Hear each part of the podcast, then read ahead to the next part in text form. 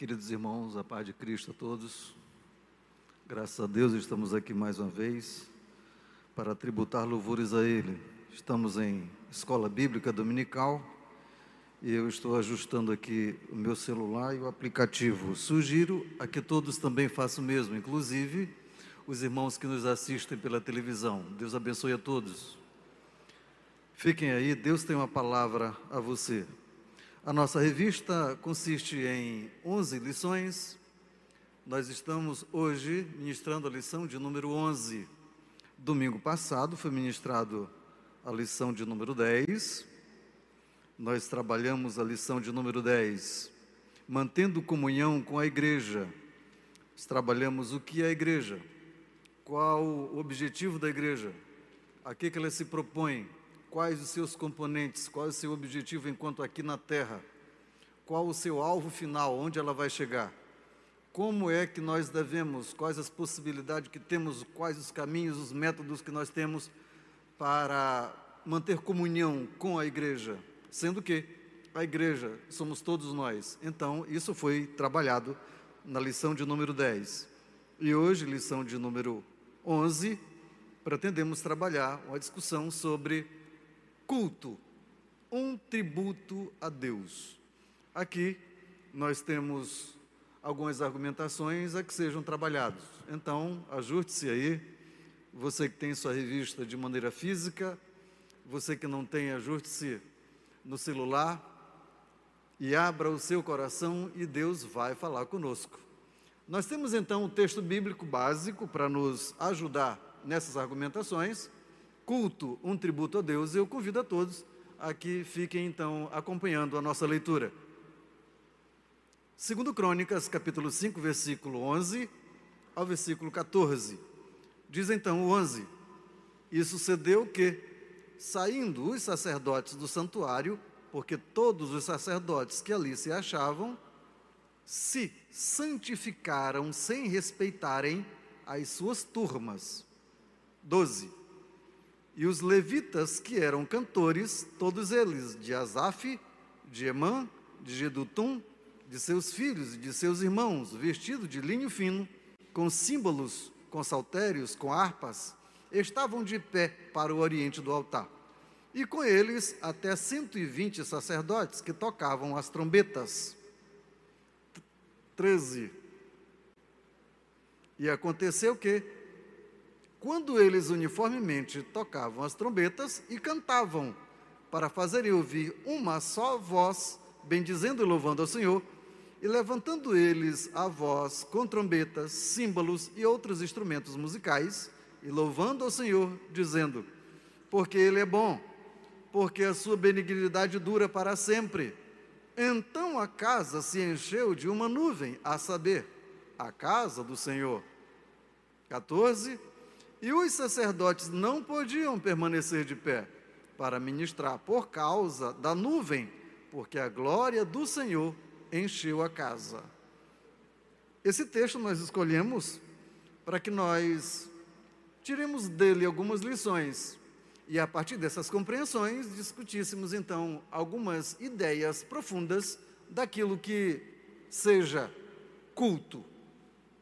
E então nós vamos abrir um ponto de contato o que é o culto? Onde está o culto? O culto está dentro de um templo? O culto está lá na esquina? Posso eu dizer, vou ao culto? Vou para o culto? O culto terminou, o culto acabou de começar. Posso então fazer essas inserções, essas, esses pensamentos? Onde é que ele está? Onde é que ele se manifesta? Se é que ele se manifesta? Ele é tangível? Então, essas discussões são hoje na lição de número 11. É claro que nós somos treinados desde a nossa terna infância a termos uma mente, que o culto acontece dentro de um santo templo, dentro de quatro paredes. O culto, na verdade, é a consistência de alguns louvores, de algumas mensagens, de alguns testemunhos, de algumas orações. Então, feito isto, a gente conclui o culto com as bênçãos apostólicas.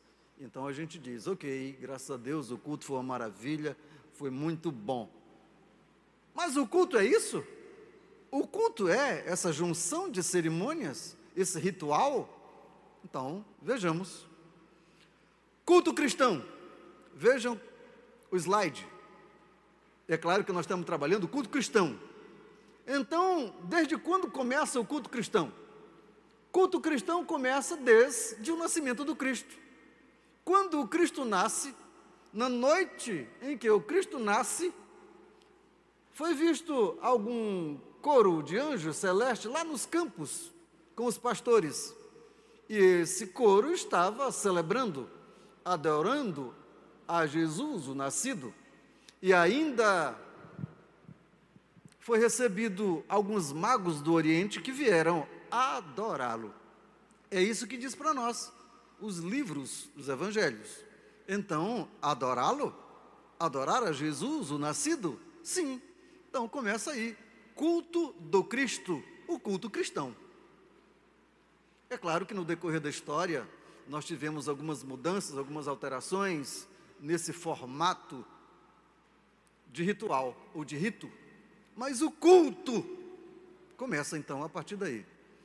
Há uma diferença histórica entre o culto que os judeus prestavam para o culto que os cristãos prestam, com algumas poucas variantes, mas o teor é o mesmo: adorar a Deus, o construtor da vida. E nós temos mais um motivo: adorar a Ele, o autor da nossa salvação aquele que deu a sua própria vida por nós. Então, seguindo, colocamos aqui o que não é o culto cristão, o que não é culto, que talvez muitos de nós tenhamos essa compreensão. Então vamos lá. O culto não é o tempo no templo. O culto não é o espaço de duas horas que eu gasto ou que eu levo dentro de um templo. Mesmo que na maioria dos cultos, acontecem dentro de um templo, dentro de quatro paredes. Mas isso não é o culto. Não são os atos sacramentais. Não. O culto não se perfaz por conta de uma ceia, por conta de um batismo ou por conta de alguma outra coisa. Por conta de os três louvores, ou quatro ou cinco louvores, por conta de algumas orações de joelho ou em pé, por conta de uma palavra ou um testemunho, por conta de uma leitura. O culto não se perfaz por conta disto. Isso não é culto, não se resume isto em culto. O culto não é a liturgia, não é o cerimonial religioso. Culto não é isso. É possível que para algum desenvolvimento adorativo, em especial público, exija, seja necessário esses formatos. Mas não é isso o culto. O culto não é leitura, não são os hinos, não são as orações, não é tudo que se faz. Pode ser que seja necessário, mas não é isso o culto. Então, o que é o culto então? Alguns podem imaginar, meu Deus, eu pensava diferente. Então vamos olhar, escute a conversa. O que é o culto? Vejam, o termo culto vem do latim culto, ele significa veneração, prestar homenagem, prestar tributo, entregar devoção, dedicação de adoração a Deus. O que é o culto? Culto é arrancar da alma e entregar para Deus. Culto não está do lado de fora, está do lado de dentro. Culto não acontece fora, acontece dentro. O culto, então, é uma homenagem que sai de dentro da alma em direção a Deus. O culto é isso. E para o culto acontecer aqui dentro, há necessidade de oração?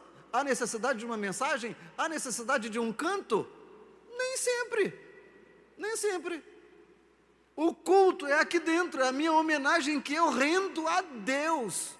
O culto é tudo de nobre que eu possa arrancar de mim e entregar para Deus. O culto, então, é do lado de dentro e não do lado de fora. Veja mais. O culto não é um momento. O culto não é um tempo de duas horas.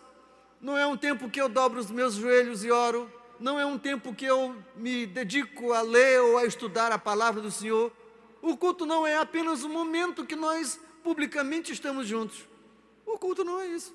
O culto é uma vida inteira de dedicação voluntária a Deus. O culto, então, não é só um tempinho. O culto é uma construção de vida, uma vida inteira para Deus. Culto é isso. Culto é eu constantemente com o meu caráter, quer cantando, quer não, quer meditando na palavra do Senhor, quer não. O culto é eu inteiro vivendo uma vida digna, santa e justa diante de Deus para com os meus irmãos, diante da sociedade. Deus acha a graça no comportamento santo e digno que nós temos diante da sociedade. Isso é culto. A propósito, você lembra de Adão e Eva lá no jardim do Éden? Quando eles estavam cantando, quando eles estavam orando. Você lembra disso? Não, você não lembra porque nós não temos registro disso. Mas Deus achava graça com eles e ia, todas as tardes ia. Havia comunhão, havia uma perfeição harmônica, havia um culto, porque até então Adão estava sendo aquele homem que Deus criou para que fosse. Então, o que é o culto mesmo? É você ser alguém a quem Deus criou para ser. É você viver o foco, o objetivo da vontade de Deus. O que é o culto? O culto é você estar conectado e vivendo a vontade de Deus. Seu é culto. Culto é expressar o que há de mais terno, mais honroso na alma. Culto é quebrar o nosso ego e dedicar tudo a Deus. O culto é para quem? É para Deus. O culto sai de você para Deus. O culto tem a intenção de satisfazer Deus e não a você. O culto nem sempre é para agradar você. É claro que você tem alegria na alma de prestar culto, mas às vezes nós estamos tristes, atravessando dificuldades, chorando. Isso não significa que você não tenha culto para dar. Não. E quantos e quantos de nós já perpassamos por momentos angustiosos que nós não encontramos uma outra alternativa se não tributar louvores a Deus, se não dizer Deus, tu és grande, Deus, tu és tremendo. Isso é culto a Deus, o culto a Deus não depende de situação, quer em situações honrosas e boas, quer em situações degradantes e difíceis. Deus precisa ser adorado, precisa ser cultuado, e nós vivemos para isso. Amém? Muito bem. Então, próximo slide, para a gente começar a entrar no assunto. Diferença entre culto e liturgia. O que é culto, a gente já deu uma palavra, e o que é liturgia? Liturgia é o rito da cerimônia religiosa. Liturgia são espaços que acontecem dentro de uma reunião religiosa. Liturgia é o rito, é o que? Liturgia, por exemplo, são os três hinos, depois uma oração, depois uma mensagem, depois o coro tal, e depois o coro outro, e depois alguém testemunha, e depois a mensagem oficial, e depois a oração apostólica, e acabou o culto. Isso é uma, uma reunião litúrgica. Pode ser que tenha culto aí? Talvez tenha. Talvez tenha. Mas está cheio de liturgia isso aí. E nem sempre a liturgia propõe um excelente culto a Deus. Nem sempre. E digo mais: nem sempre as pessoas que cantam adoram a Deus, nem sempre. Nem sempre as pessoas que oram estejam tributando a Deus, nem sempre. Por quê? Porque a adoração não depende de coisas. Não depende de uma estrofe de um hino. Não depende. Tem tantas e quantas pessoas que tocam, que cantam, que fazem, que fazem, que não adoram, estão apenas fazendo. Estão entendendo isso? Estão apenas cantando. Estão cantando por quê? Ah, estão cantando porque foram chamados para cantar. Estão cantando por quê? Fazer parte do coro. Estão cantando por quê? Porque tem que fazer uma apresentação. Estão cantando por alguns outros motivos, mas não estão adorando. Então a essência é adorar, culto é prestar a adoração. Então nós fomos igrejas separados, um povo separado por Deus, para prestar culto verdadeiro a Deus, culto que honre e que Ele tenha prazer. Então, culto não é a cerimônia. Culto é o objeto da essência. É o quê? O objeto lá de dentro. É o objeto lá do âmago da alma. É aquilo que está dentro do coração. É o meu agradecimento a Deus. É a honra que está dentro de mim, que eu então dedico a Deus. Isso não é ritual. Não, é aquilo que está lá na essência. Agora escute. É óbvio que o conteúdo litúrgico tem a intenção sugestiva de possibilitar expressões de um culto coletivo. Ok. Então, quando o coro chega e pede para que nós fiquemos de pé, para que nós cantemos louvores tributando a Deus, essa é a intenção. Essa é a intenção objetiva do momento de louvor. Não é apenas um ritual mas é provocar você a que abra a alma e tribute a Deus. Isso é culto. Então, o ritual pode ser um convite, um despertamento a que nós cultuemos verdadeiramente a Deus, a que nós nos voltemos verdadeiramente a Deus e prestemos-lhe glória. Então, culto é por aí. E veja agora, Veja agora. Por que devemos cultuar? Por quê? Número um, porque nascemos para isso. Porque fomos construídos para isso. Nós nascemos para cultuar a Deus. A razão da existência humana é prestar culto de adoração a Deus. Deus nos criou para cultuar o seu nome para bendizer a sua grandeza. Tudo que Deus fez para tributar o seu nome. Então, nós estamos vivendo o foco do objetivo de Deus? Nós temos que cultuar o seu nome. Letra B. Cultuamos por gratidão. Agora escute. Louvamos a Deus em gratidão por suas atividades milagrosas. Leemos o texto. Ó oh Deus e meus pais, eu te dou graças e te louvo, porque me deste sabedoria e força, e agora me fizeste saber o que te pedimos. Texto 2: Cantai ao Senhor, louvai ao Senhor, pois livrou a minha alma, ou a alma do necessitado, da mão dos malfeitores. Ok. Olhe para lá, olhe para a tela. E veja, está grifado o termo gratidão e o termo louvamos. Quase sempre, quase sempre, toda vez que aparece na Bíblia o termo louvar, é por conta das suas atividades, é por conta das atividades de Deus em favor dos homens. Quase sempre. É uma regra geral e absoluta? Não não é. Mas quase sempre que aparece na Bíblia o termo louvar é por conta daquilo que ele fez ou daquilo que ele faz. É por conta da sua capacidade benevolente em fazer coisas boas para os homens. Quase sempre. Então, quando ele faz, a nossa resposta é tributar louvores a Deus por aquilo que ele fez. Eu tributo louvores a Deus por conta de que Ele livrou o meu filho e a minha vida da morte. Louvores a Ele por conta disso, porque Ele é o Senhor da vida.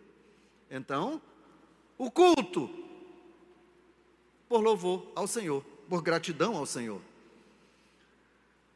Veja, cultuamos a Deus considerando que Ele é. Agora veja, o que Ele é está grifado, está grifado também, adoramos, porque Ele é santo, justo, amoroso, eterno, fiel, amável, honrado. Então, nós adoramos a Deus por aquilo que Ele é, pelo seu caráter.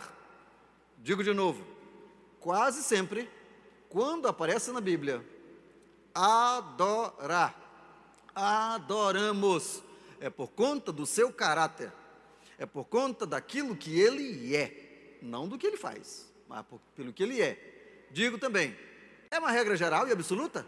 Não, é não. Mas a maioria das vezes que o termo adorar aparece, é um foco, um reflexo daquilo que ele é. Vamos olhar então esse texto. Veja lá. Porque ainda que a figueira não floresça, nem haja fruto na vide, ainda que decepcione o produto da oliveira, e os campos não produzam mantimentos, ainda que as ovelhas da malhada sejam arrebatadas, e nos currais não haja gado. Todavia, eu me alegrarei no Senhor, exultarei o Deus da minha salvação. Escute, o que foi que Deus fez bem aqui? O que foi que ele fez? Olhe para o texto e responda. O que foi que Deus fez aqui no texto? Ele fez alguma coisa? Bom, bem aqui não. Bem aqui não. Mas você olha lá para o final do texto. Quem Deus é? Deus é o dono, o Senhor da salvação. É Ele quem salva. E Ele salva quando Ele quer salvar. E quando Ele não quiser salvar, Ele não vai salvar. Mas Ele é. Mesmo que eu esteja passando fome, como diz o texto, mesmo que eu esteja descamisado e descalçado, como diz o texto, mesmo que não tenha fruto para eu comer, que não tenha leite, que não tenha coalhada, que não tenha queijo, que não tenha nada, mesmo assim, Ele é digno de louvor e de adoração. Mesmo assim, a minha alma adora ao Senhor. Bendigo o seu nome, porque ele continua sendo o Deus da salvação. Então aqui, a adoração não depende de que ele faça, não depende. A adoração aqui é pelo fato de ele ser. Então, adoremos ao Senhor, não só quando ele faz alguma coisa por nós. Louvemos ao Senhor sempre. Adoremos ao Senhor sempre, em todas as circunstâncias. Seguindo. O culto é um produto do coração. Da onde? Do coração. Da parte interna. E não daqui, ó. Porque todo mundo está fazendo, eu também vou fazer. Não, não é assim. É claro que eu sou incentivado a fazer também. Mas não é só isso. O culto nasce na alma. O culto é de dentro. Então, o culto é um reflexo daquilo que há dentro. Se há um coração perverso, maligno, não haverá culto bom. O culto não vai ser recebido, mesmo que saia da minha boca alguma coisa. Mas não será culto. Nós vamos olhar alguns textos dentro desse particular. Vejam lá. Há Culto falso? É uma pergunta. Parece que ela já foi respondida, não é? Mas vejam, vejam o texto.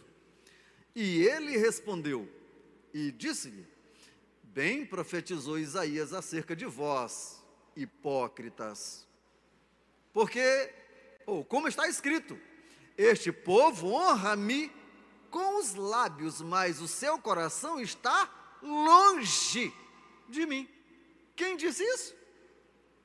Aí vocês diriam: Jesus disse isso. Não, Jesus fez uma citação. Isaías escreveu, mas quem disse foi Deus. Veja o texto. Veja o texto. Este povo honra-me. Honra quem? Isaías? Não. Honra-me. Quem é que está falando? Deus. Este povo quem? Aqui, Israel.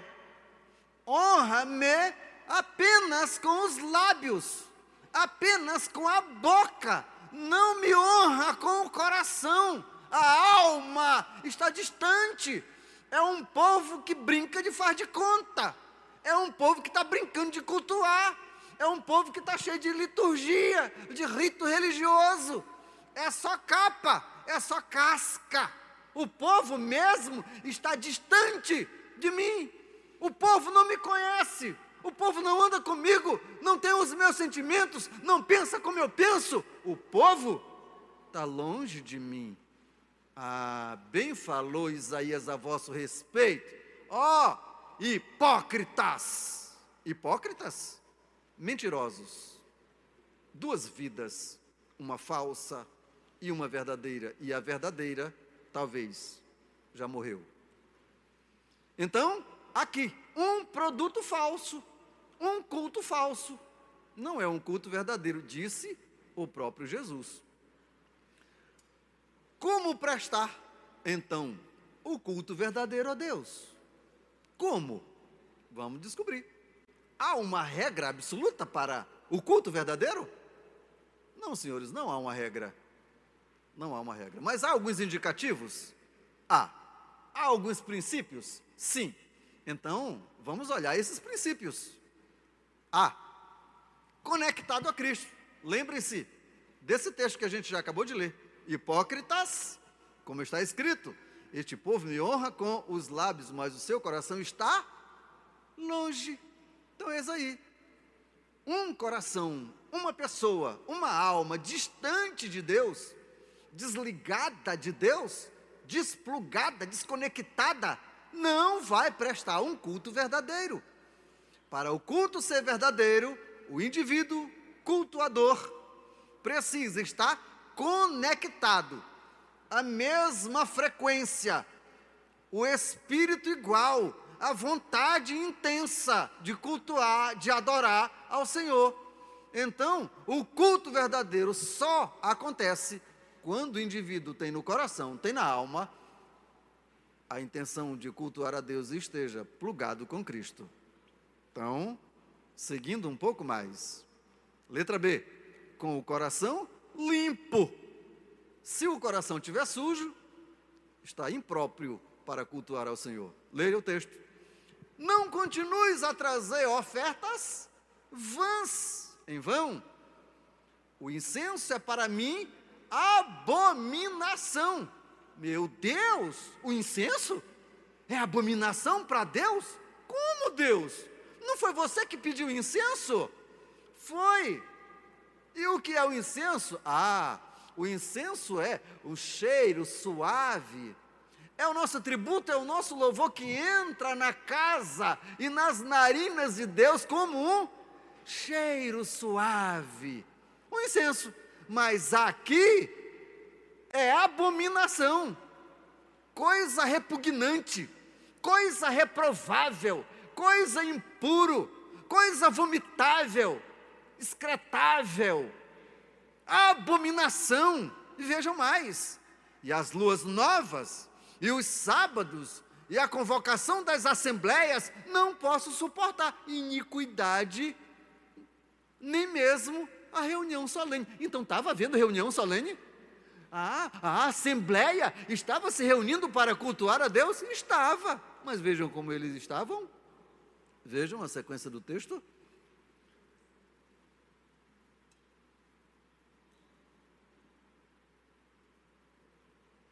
As vossas luas novas e as vossas solenidades, a minha alma as odeia. Veja só, veja só o sentimento de Deus. Já me são pesadas. Já estou cansado de as sofrer. Por isso, quando estendei as vossas mãos, escondo de vós os meus olhos. E ainda que multipliqueis as vossas orações, não as ouço, não as ouvirei. Por quê? Porque as vossas mãos estão cheias de sangue, estão comprometidas com as vidas dos outros, comprometidas com prostituição, com avareza, comprometida com a enganação. Veja, lavai-vos, purificai-vos, tirai a maldade dos vossos atos e diante dos meus olhos. Cessai de fazer o mal. Aí sim, eu vou receber a oferta, a adoração de vocês. Então, é um problema. Então eu trouxe aqui novamente o slide para vocês verem. Já estou cansado de as sofrer. Quando o coração é impuro, que mesmo assim oferece a Deus alguma coisa, Deus sofre.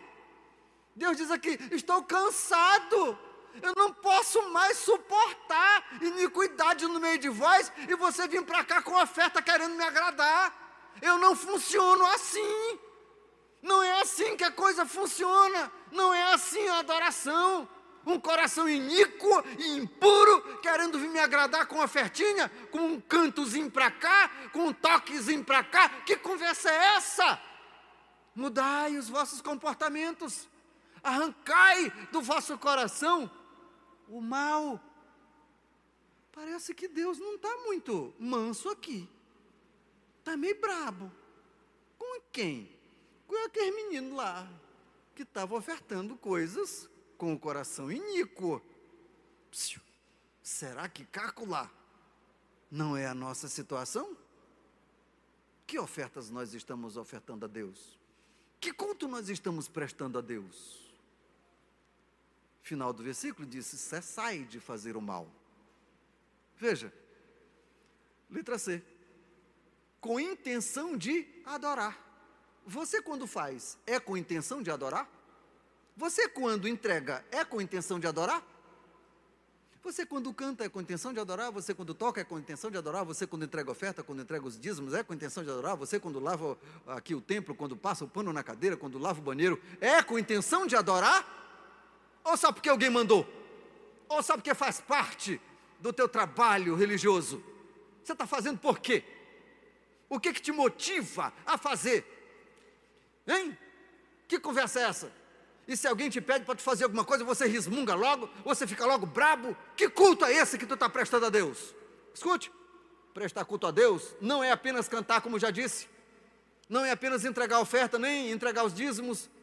Prestar culto a Deus é tudo que você faz, tudo que você dispensa em nome de Deus, até um copo de água fria, como disse Mateus capítulo de número 42, ou melhor, 10 e 42. Então, Preste culto a Deus, que preste. Vejam lá. Eis uma mulher. Escute, quem? Mulher? Escute o que ela fez. Sabendo que ele estava à mesa em casa de fariseu, de quem? De fariseu? Que conversa é essa? Escute, lavou, levou um vaso de alabastro com unguento e estando por detrás aos seus pés, chorando, começou a regar-lhe os pés com as lágrimas e enxugava-lhes com os cabelos da sua cabeça e beijava-lhes os pés e ungia-lhes com o unguento. Não vamos entrar na questão do unguento, do valor do unguento naquela época, não vamos falar disso. Mas veja, uma mulher judia, na casa de um fariseu. Essa mulher, número um, ela não teria autoridade ou liberdade social e nem religiosa para agregar-se a um homem. Está passando mão nos pés de um homem que não fosse seu esposo? Que conversa é essa? Não, seria um absurdo para aquele tempo, naquela sociedade. Não, mas aqui, ela fez isso. Ela, entre aspas, quebrou os protocolos. Escute, a adoração não tem regra, não tem método. Entenderam isso? Não tem balança. A adoração sai de dentro, independentemente dos, das concepções de fora. A adoração se perfaz daqui para Deus. É esse o modelo independentemente dos outros, do que os outros vão imaginar, do que os outros vão falar, do que os outros vão sussurrar, independentemente disso. Como esta mulher, foi censurada. Então, o nosso culto precisa ser igual, independente dos outros. Vejam lá, vejam lá. Os resultados, ou o resultado do culto verdadeiro. Ah, sim, faltou aqui, não é? Consequência do culto falso. Ok. É isso mesmo? Deixa eu só voltar aqui. Acompanhe comigo, por favor. Tá certo? Tá. Consequência do culto falso. Consequência do culto falso. Vamos ler esse texto. Disse então Pedro, Ananias, por que encheu Satanás o teu coração para que mentisse o Espírito Santo? Escute, Ananias quem era? Era um, um cristão. Na época da igreja de Jerusalém, pastor Pedro estava pastoreando a igreja de Jerusalém, e Ananias, juntamente com sua esposa Safira, haviam vendido um, uma propriedade e haviam levado o valor da propriedade ao pastor Pedro. Então, quando chega lá, Ananias entrega e diz: Está aqui, pastor Pedro, o valor da propriedade que nós vendemos e nós viemos então entregar aqui para adorar o Senhor. Ok. Aí, pastor Pedro disse: Aqui, ó. Por que encheu Satanás o teu coração? Tipo assim, porque tu permitiste que Satanás enchesse o teu coração, para que tu viesse para cá mentir para o Espírito Santo. Como é que é? Mentira? Sim. Um culto mentiroso? Sim. Então, Ananias foi para lá levando um culto mentiroso? Foi. Qual era o problema? O problema é que ele havia retido parte do valor que havia vendido e apenas levado parte do valor. Mas isso não pode fazer isso? Pode. Pode fazer, como disse o próprio Pedro aí no contexto. Vendendo não seria o dinheiro? Dando não seria? Não dando não seria teu? Qual era o problema então? O problema é que ele mentiu. Disse, olha, é, ele reteve parte e disse, olha, vendi só por esta parte. Tendo já retirado uma parte, uma parcela boa. Então esse foi o problema. Culto mentiroso. O que, que aconteceu? Aconteceu que Ananias, ouvindo estas palavras, caiu e morreu. Só isso. Mentiu para o Espírito Santo? Mentiu. Culto mentiroso? Sim, morreu. Consequência de um culto falso. Morreu. Vamos lá. Vamos lá. Resultado do culto verdadeiro. Os espíritos são expulsos. Acompanhe. Isso sucedeu o quê? Quando o espírito mal da parte de Deus vinha sobre Saul, Davi tomava a harpa, escute, e tocava com sua mão. Então Saul sentia alívio e se achava melhor. E o espírito mal se retirava dele. Quando o espírito mal se retirava dele? Quando Davi pegava a harpa, tocava com a sua mão ah, essa harpa era muito mística, não é? Harpa altamente poderosa, capaz de afugentar o cão. Era isso? não! Não estava o poder na harpa, estava em quem tocava. Então, o segredo é na pessoa e não no instrumento. O que afugenta os espíritos é você é o teu caráter, é a tua grandeza, a tua sinceridade, o culto que sai de ti contamina o ambiente e não há cão que resista.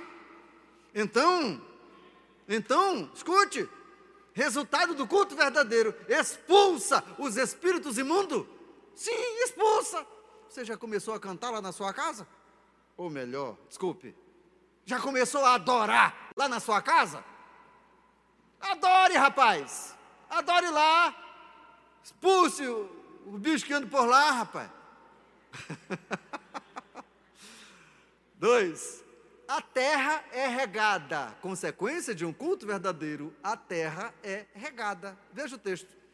E aconteceu o quê? Se alguma das famílias da terra não subir a Jerusalém para adorar o Rei, o Senhor dos Exércitos, não virá sobre a terra chuva. Como é? Não vai cantar ou não vai adorar? Não, não tem chuva para você. Chuva, sinal de fartura, de prosperidade, abundância de grãos. Não vai tributar louvores? Não, o céu vai cerrar. Você não vai ser abençoado. Então, o que é então aqui a adoração? É uma via de mão dupla, em que você agradece, em que você tributa e Deus abre o coração e derrama sobre você bênçãos sem medidas? Sim. Então é resultado do culto verdadeiro. Três, Deus se faz presente. E aqui a gente volta àquele texto que nós lemos lá no princípio. Acompanhe o texto. 11. E sucedeu que, saindo os sacerdotes do santuário, porque todos os sacerdotes que ali se acharam, se santificaram sem respeitarem as suas turmas. Sem o quê? Respeitarem as suas turmas. E por que não respeitaram suas turmas? Ora, essa. E o que isso aqui quer dizer para nós? Escute. Israel tinha 24 turmas de sacerdotes. Durante o ano, cada turma tinha aí aproximadamente 15 dias para ministrar no Santo Templo. No período em que foi a dedicação do templo de Salomão, quem estava no turno? Aquela turma lá, de sacerdote. E essa turma deveria se santificarem. Mas as outras turmas também estavam lá no Santo Templo se santificando. Então, elas não respeitaram apenas que era apenas aquela turma que estava em serviço. Não, elas também se envolveram. Elas também foram tributar. Elas também foram adorar ao Senhor. Elas também foram se santificar a Deus. Independentemente de quem é que está fazendo. Independente de quem é que está tocando, de quem é que está trabalhando, de quem é, eu também vou me envolver eu também quero participar dessa adoração, eu também vou santificar a minha alma e a minha vida, eu também vou. Foi isso que eles fizeram. E veja só o que foi que aconteceu. Versículo 12. E os levitas, que eram cantores. Então tem levitas que não são cantores? Sim. Sim. Negócio de dizer que todo levita é cantor. Aonde? Não, precisa ver a Bíblia. E os levitas que eram cantores Todos eles, de Asaf, de Emã, de Gedutum, e dos filhos de seus irmãos, vestidos de linho fino. Opa, apresentação boa na adoração. Como é que eu estou me apresentando para adorar ao Senhor? De qualquer jeito, de qualquer modo? Com que conversa é essa, rapaz? Não, rapaz. A adoração aqui, linho fino. E linho fino fala de santidade, de presteza, de honra. Então vem para cá de qualquer modo adorar ao Senhor, diante da congregação solene. Escute, com símbolos, com saltérios, com harpa. Estavam de pé, para onde? Diante do altar, oriente do altar. E eles, até 120 sacerdotes que tocavam as trombetas. 13. E aconteceu que, quando eles uniformemente uniformemente. Como? Uniformemente. Não tinha ninguém na frente, não tinha ninguém atrás, não tinha ninguém querendo se apresentar mais do que o outro. Não, uniformemente. Aqui, ninguém é maior e ninguém é menor. Todo mundo é do mesmo tamanho. Aqui, todo mundo tem o mesmo objetivo. É maneira uniforme de apresentar culto a Deus. Tocavam as trombetas e cantavam, para fazerem ouvir uma só voz uma só voz. Não é o meu contrabaixo mais alto que a guitarra base? Não! Mas não é o contrabaixo mais alto que a, a, a voz que sola? Não! Não! Não é o camarada que varre e que é maior do que quem ministra? Não! Aqui somos todos iguais. Aqui, o mesmo nível, prestando a Deus uma única adoração a Ele. Aqui, quem aparece é Ele, bendizendo e louvando ao Senhor, e levantando eles a voz com trombetas, símbolos e outros instrumentos musicais, e louvando ao Senhor, dizendo: Porque Ele é bom, porque a sua benignidade dura para sempre. Então a casa se encheu de fumaça, a saber, a casa do Senhor. Agora escute mais. E os sacerdotes não podiam permanecer de pé. Por quê? Escute. Para ministrar por conta da nuvem. A nuvem aqui é um sinônimo de presença. Por conta da presença, por conta da sua glória que tomou o espaço. Quando essa glória tomou o espaço, quando todos estavam em uma só voz, com um só objetivo, de tributar honras a Deus, cantando, louvando, adorando, dizendo: Bendito é o Senhor. A sua glória então permaneceu do lugar e os ministros não podiam mais ministrar. Ah, eu acho isso lindo. Escute, como se Deus estivesse dizendo: Ministros, parem, parem, parem, ministros, deixa eles me ver, deixa eles me sentirem um pouquinho. Deixa eu aqui, deixa eu, esse é meu momento. Hum? Deixa eu curtir esse momento de adoração, esse momento de culto, esse momento de presteza. Ah, deixa eu me revelar. Então, ministros, parem. Não, não, não, não, não. Segura aí, segura aí, segura aí. Deixa eu falar, deixa eu me apresentar, deixa eu operar milagre, deixa eu desfazer um coração, deixa eu entrar no coração triste e encher de alegria. Deixa eu. Entenderam isso? é um momento de Deus. Quando? Ah, quando tem uma adoração verdadeira. Isso aqui nós estamos trabalhando resultado de um culto verdadeiro. Então, senhores, último slide para nós. Escute. E será que? E será que? Tocando eles prolongadamente a buzina de carneiro, ouvindo voz, o seu sonido, todo o povo gritará com grande brado, e o muro da cidade cairá abaixo. Escute, os muros caem quando há adoração verdadeira. Os muros caem quando há adoração verdadeira.